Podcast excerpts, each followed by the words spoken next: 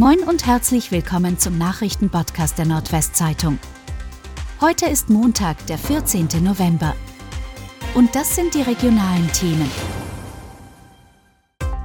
Drei Schwerverletzte bei Unfall in Ostrauderfehn. Bei einem Autounfall auf einer Kreuzung in Ostrauderfehn im Landkreis Leer haben drei Menschen schwere Verletzungen erlitten.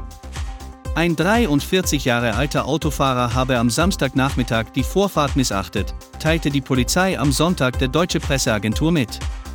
Es kam zum Zusammenstoß mit dem Wagen eines 72-Jährigen, der mit seiner 68 Jahre alten Ehefrau als Beifahrerin unterwegs war.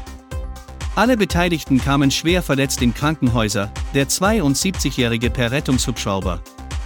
Der 43-Jährige war angetrunken, ihm wurde Blut entnommen und sein Führerschein wurde sichergestellt. Mutter und zwei Kinder fliehen vor Brand in Oldenburg. Eine Mutter und zwei Kinder sind am Sonntagmorgen in Oldenburg nach einem Brand in ihrer Wohnung ins Krankenhaus eingeliefert worden. Als die ersten Kräfte der Feuerwehr um halb neun am Einsatzort eintrafen, stand das Haus in der Straße Barbenend schon in Flammen.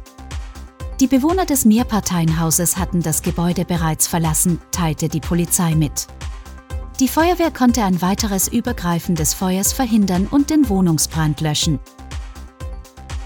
Sechs Tote und 81 Verletzte bei Explosion in Istanbul.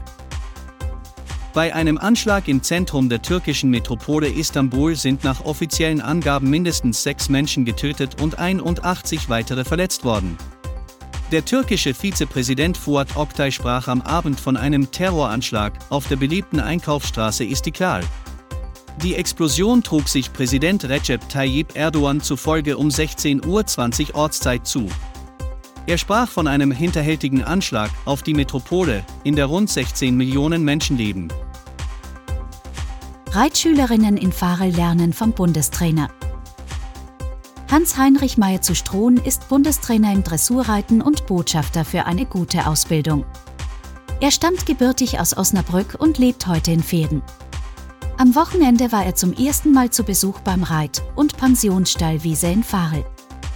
In 20 Minuten Einheiten gab der bekannte Trainer den Reitschülerinnen Tipps.